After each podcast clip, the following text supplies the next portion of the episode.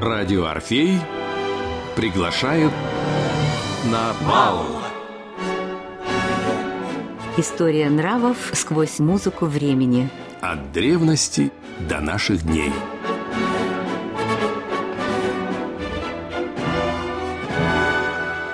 Программа подготовлена при финансовой поддержке Федерального агентства по печати и массовым коммуникациям.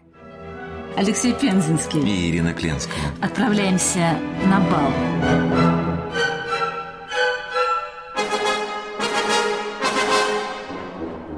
Тем более, что сегодня нам предстоит мерить шаги кошачьими сапогами.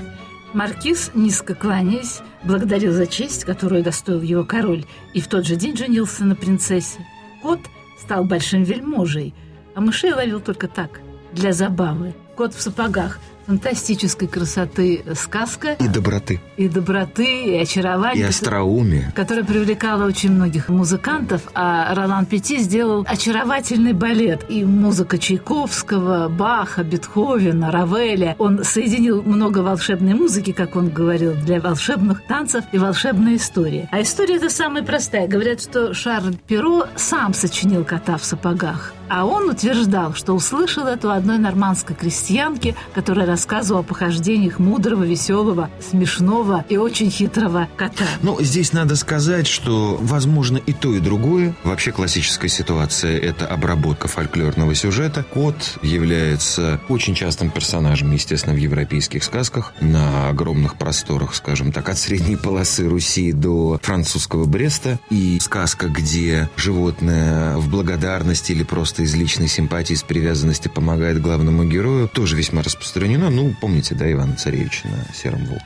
«Кот в сапогах» сюжет, который привлекал очень многих композиторов. Например, Цезарь Кюи написал оперу «Кот в сапогах». Она, конечно, не имела особенного успеха, и Цезарь Кюи вообще, к сожалению, композитор, который как-то не состоялся, его не поняли современники, да и потом не очень. Но «Кот в сапогах» его привлекал, как он говорил, своей волшебностью и очень точной моралью. Твори добро, работай и получи получишь то, что заслужишь. Надо сказать, что новый балет, который возглавляет Аида Чернова и Сергей Старухан, сделали балет для детей «Кот в сапогах». Очаровательный, веселый, очень смешной, на музыку Вивальди и Баха. А вот французский хореограф, совершенно фантастический мастер балета и философ балета Ролан Пети поставил «Кота в сапогах» в марсельском балете и сказал, что лучше всего для французской сказки подходит русская музыка Петра Ильича Чайковского.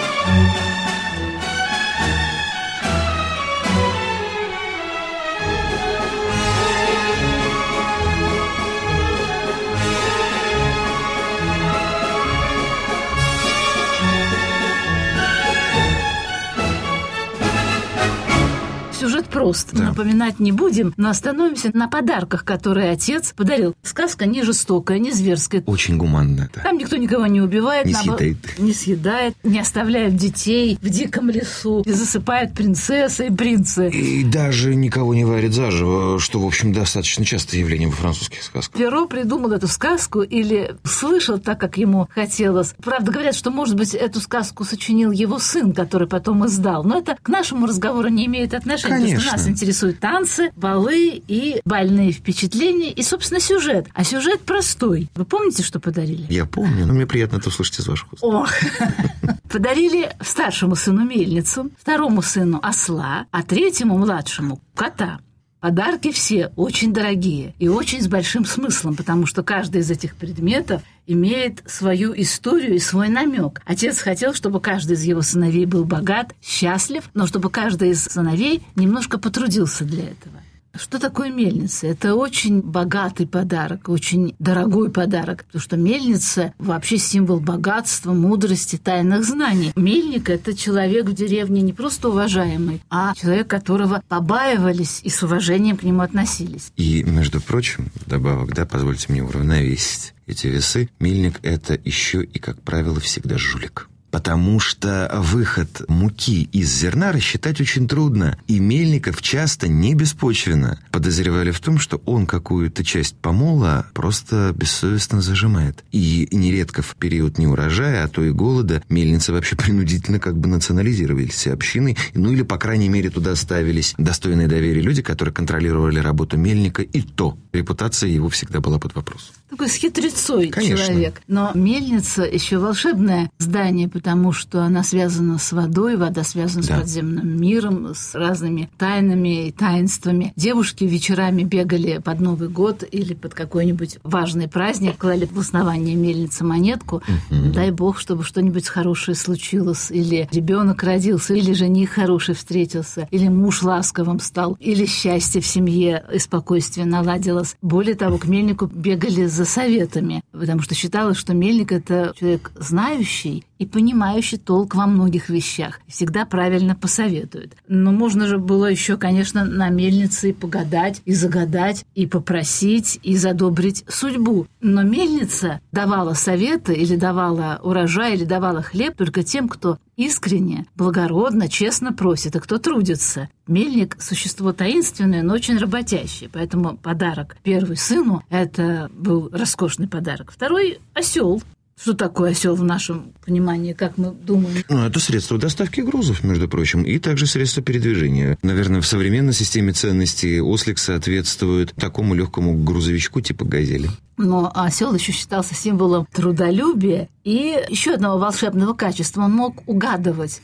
Угадывать там, где лежит клад. Например, во многих иранских и восточных сказках, если осла пустить гулять по улицам, он обязательно остановится возле того дома или возле того дворика, где или зарыт клад, лежат монетки, или вообще можно поживиться. А у французов был такой обычай. Если осла потянуть за ушки, то из его рта посыпятся золотые монетки. Но надо знать, как тянуть и какого осла, потому что не у каждого осла сыпятся золотые монеты. А я, вы знаете, вспомнил рассказ Светония. По-моему, речь шла об Октавиане Августе. По-моему, но я могу ошибаться, но это не так важно в данном случае. Когда он ехал там по каким-то важным делам, ему встретился погонщик Мулов э, со слом. И это для Августа был добрый знак, потому что осла звали Никон, что означает с греческого «победитель». Поэтому это тоже был царский и важный подарок. Слово «осел», кстати, не было ругательством тогда. Ругательство было «погонщик ослов». Ну, человек темный, необразованный. А к ослам претензий не было. Осел, мул – это было гораздо более распространенное животное, чем можно подумать, скажем, по современным фильмам. Ну, понятно, оно как бы неблагородное, но на ослах, например, на мулах постоянно разъезжали медики. Это действительно очень неприхотливое животное, которое и ест мало, и достаточно его подъемной силы для одного человека с его нехитрым скарбом. Бал на волне радио Орфей. От древности до наших дней. И третий подарок – кот. Подарили кота. Ну, кот – это вообще существо таинственное. Недаром говорят, что у кота 9 жизней, и когда он падает с высоты, он падает на все четыре лапы. И это абсолютная правда. Что кот очень точно знает не только настроение своего хозяина, но знает, каком месте хозяину будет лучше, комфортнее и удобнее жить, существовать, быть. Кот таинственный связной между миром реальным и миром нереальным. Он знает ходы, и он умеет ночью находить самые удивительные тропы. Глаза его ночью светятся, освещая путь другим людям или другим котам, или другим существам. Плюс ко всему, кот-кошка способны видеть то, что не может видеть человек, и не только в темноте. Считается, что они способны видеть духов, домовых как минимум. Я очень, знаете, часто наблюдал, как кошка играет с кем-то невидимым для меня. Было сильнейшее ощущение, что то есть вот все как будто то сначала она гоняет, потом ее гоняют, потом, значит, этот невидимый кто-то забирается на стену, и она его пытается добыть в лед в прыжке. Вот может быть, может быть, просто это показалось, но картина была совершенно четкая. Но нужно еще отметить, что обычно-то в сказках индоевропейских кот все-таки по большому счету сам по себе, что потом там было обыграно. Киплингом, ну, мы понимаем, что сказка как бы восточная, но все равно в обработке Киплинга. Да и в русских сказках, помните про кота, который был назначен там якобы бурмистром в ваши леса? Вот. Либо это такой жуткий прохиндей, на котором пробы негде ставить, страшный жулик, который там подставляет других животных из-за своей прожорливости. А вообще, э, вот такой вот хитрый, пронырливый и очень, главное, изобретательный зверь, персонаж сказок, в Европе вообще-то это лис который в рассуждении чего бы покушать, у него главная движимая сила – это голод, вот он чего только не придумывает. Ну, там вот этот и немецкий Рейн Келис, и у французов это очень древний сюжет. А у Перо кот фактически обладает, он несет в себе вот тот заряд, который традиционно вообще-то несет, несет лис. Отсюда напрашивается вывод, что эта сказка уже городская ибо лис он все-таки лесной житель, а котов уже и в городах держали в те времена. То есть это сказка нарождающейся буржуазии, той самой, который вот этот вот старый порядок потом опрокинет. Вот у меня книжка замечательная про сюжеты сказочные. И здесь много красивых и удивительных иллюстраций. Например, иллюстрация Даре к сказке «Кот в сапогах». И мы видим, если внимательно посмотреть, видим вельможу. Конечно, вот такой толстый э, вельможа-людоед, которого хитрый кот обводит вокруг пальца. И для своего любимого хозяина, который не просто любимый, он хорошо относится к коту. Он его ценит, да, он, он его бережет, холит, лелеет и прислушивается. Потому что, может быть, важно не только услышать совет, но и прислушаться к нему. И кот это ценит, поскольку это существо удивительное. Ну, в результате все заканчивается хорошо, как мы знаем, все счастливы, богаты. Тут главная идея Даре, но уже моралисты в век просвещения вывели эту идею, что если вы вместе будете работать, трудиться и жить без ссор и конфликтов, то все у вас будет хорошо. Коту подарили сапоги, ведь он попросил сапоги не просто так. А почему? Действительно, почему? Потому что сапоги в эпоху великолепную, да, французскую Старый эпоху, порядок. это был признак аристократа. Это Да, был они очень они были очень дорогая дорогие. и очень значимая вещь. Если человек в сапогах, то это уже просто так ему не скажешь, пошел вон, брысь, котище. Это аристократ. Позволить себе кожаные сапоги могли очень немногие и очень богатые. Ну, надо Поэтому- сказать, что вообще кожаная крепкая обувь на прочных подметках до эпохи массового производства везде была элитарной. И как кот получил статус равноправного члена общества. Вот что важно, что все существа в неком фантастическом прекрасном обществе равны. И если каждый получает по своим достоинствам, то общество это счастливо. И э, это такая, может быть, притянутая за уши Нет, история. ничего притянутого здесь нет. К тому же, как мы знаем, как уже британские ученые установили, некоторые животные все-таки более равны, чем другие. И в параллельной вселенной Шарля Перо не все коты носят сапоги. Вот, так что этот кот, он чуточку лучше остальных. То есть сапоги, как любой символ власти, богатства, надо заслужить. Ошейник просто- все равно, что портфель, помните? Да. Все, что дается просто так, просто так и уходит. А все, что добывается трудом, оно остается. А если что-то тебе дается по видимости просто так, это означает, выражаясь современным языком, инвестицию. Это дар под твои какие-то будущие заслуги, от которых ты не можешь уйти, которые ты обязан совершить. Заслуги, подвиги. Вот интересная история произошла была Шарлем Перо в это же время. Историю, которую он описывает, это время, в принципе, Людовика XIV. Это где-то начало 17 да. века, пышный Версаль, богатство Людовика, роскошный Государство это я. король солнца, все вокруг крутится него. Но размышляя о м, традициях двора Людовика XIV, Шарль Перо придумал еще одну сказку. Сказку о Золушке, которая имела к Людовику XIV ну, просто самое непосредственное отношение. Дело в том, что у Людовика XIV был сын Луи. Очень неудачный принц, но очень добрый. Он был добрый, милый, неповоротливый, все над ним смеялись, его женили на баварской принцессе. Принцесса довольно скоро умерла, он был одинок, очень страдал. И в это же время во дворце появляется еще одно существо, которое Людовик XIV в благодарность за какие-то заслуги небольшого такого бедного дворянина пригласил ко двору. Ее звали Мадемуазель де Шуэн. Вот эта маленькая Мадемуазель де Шуэн, ее сделали фрейлиной, маленькой, незначительной фрейлиной принцессы де Конти.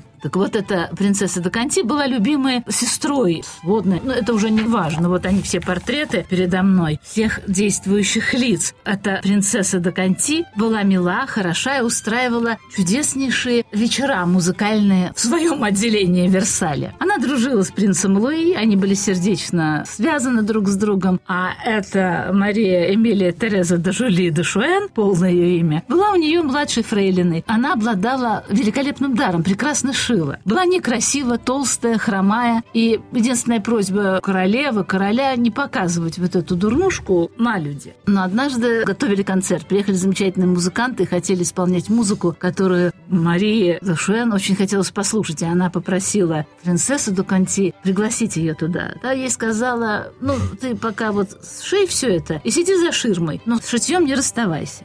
В этот же вечер она пригласила принца Луи за другую ширму. И вот принц Луи сидит, слушает божественную музыку и вдруг понимает, что он не один за ширмой, что рядом кто-то всхлипывает. Он удивлен и заинтригован. Концерт заканчивается, и принц стучит в другой отдел ширмы. Кто там? И о ужас, и о счастье. Он видит милую молодую девушку всю в слезах. Он говорит, прекрасная музыка создана для того, чтобы утешать, а не плакать. И девушка ему отвечает, я плачу не от прекрасной музыки, я плачу от чувств, которые она вызывает во мне, от моей загубленной жизни. Как вы понимаете, они подружились. Они подружились и в конечном счете стали очень привязаны и близки друг к другу. Стали ходить слухи, что они любовники. И прекрасная, прелестная Шуэншу, как ее звали, она переехала в маленькую квартирку, и ее стал там навещать принц. У короля Людовика XIV был астролог, очень мудрый и очень вредный. Он не любил Людовика XIV. И однажды пригласил принца на беседу и сказал, что звезды так расположены, что вы можете стать королем, потому что отцу вашему осталось жить не так уж много. А если обстоятельства сложатся так, что ведь все может случиться. Луи в гневе прибежал к своей возлюбленной, рассказал ей эту историю. Она сказала, мой милый, никогда не участвуй в заговорах, никогда не подписывай публичных писем. Это нехорошо, то, что предлагает астролог. Я даже догадываюсь, кто это был? Мишель Морен. Его звали а, Гудре. Гудре. Так Понятно. вот этот Гудре пришел в ярость и проклял принца Луи. Он сказал, ну что ж, принц, ты никогда не станешь королем, а умрешь раньше своего отца. Mm.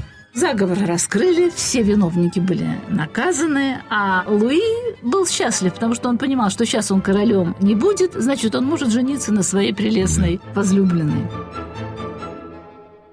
Поженились. Луи построил прекрасный замок Медон. Там было все очень скромно, когда отец приехал и увидел такое все простое, скромное, тихо, он сказал, ну знаешь, ты не сын короля, а просто сын конюха, это конюшня, а не дворец. И в гневе уехал. Но влюбленные были там счастливы. Но при дворе возлюбленная, его теперь уже жена Шуэнше не показывалась, потому что, во-первых, она не любила всей этой суеты, толчи, шума, а потом мы ее там не любили.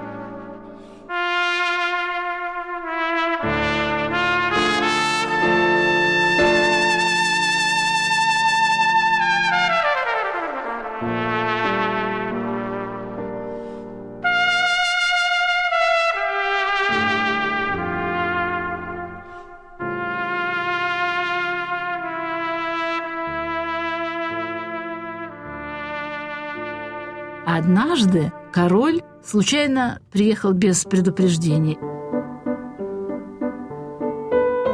и увидел пару своих толстяков, которые сидели в кресле у камина, прекрасно себя чувствовали, попивали венцо и хохотали от счастья.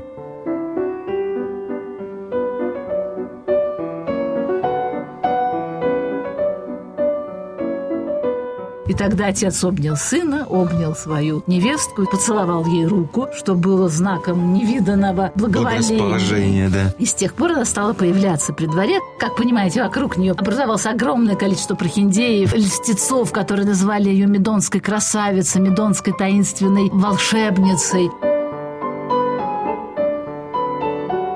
Она спокойно относилась ко всем этим названиям и прозвищам и титулам. У нее родился ребенок, мальчик, и она понимала, что не хочет, чтобы он участвовал во всех этих страшных дворцовых интригах. И она объявляет, что ребенок умер. Собирает большие достаточно по тем временам деньги, отдает его на воспитание очень приличной семье.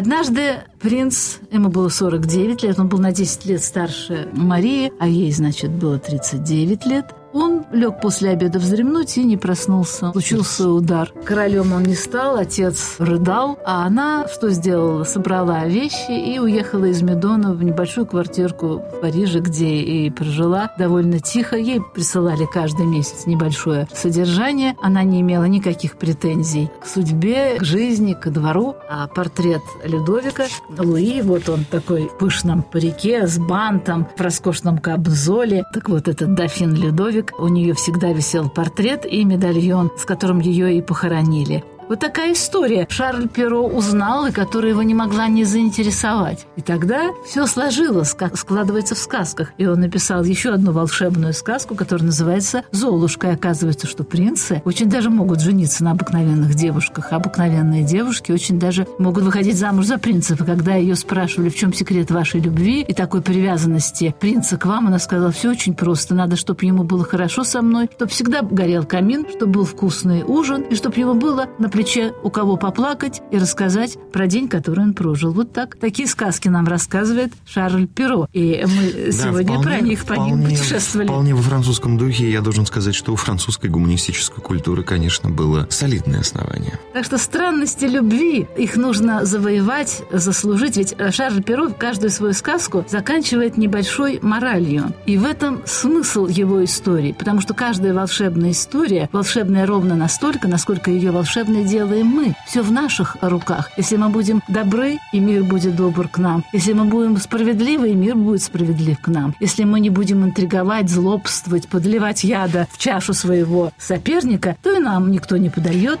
яду. Но здесь трудно не вспомнить слова Екатерины Великой, что счастье не так слепо, как его себе представляют. Удача тоже, у нее глаза не завязаны. Ну, история та же кота в сапогах, потому что, что Золушка, которая была вознаграждена за свою скромность и целомудрие, целомудрия, что сын Мельника, который был вознагражден за свою доброту к коту, за чисто христианские добродетели. Ну, это сюжеты на века. Так что такое странствие любви, или, как говорил Шарль Перо, любовь – удивительный дар, но не каждый может ее заслужить. Надо постараться.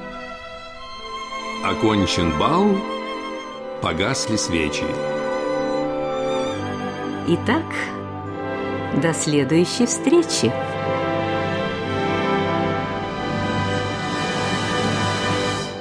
Программа подготовлена при финансовой поддержке Федерального агентства по печати и массовым коммуникациям.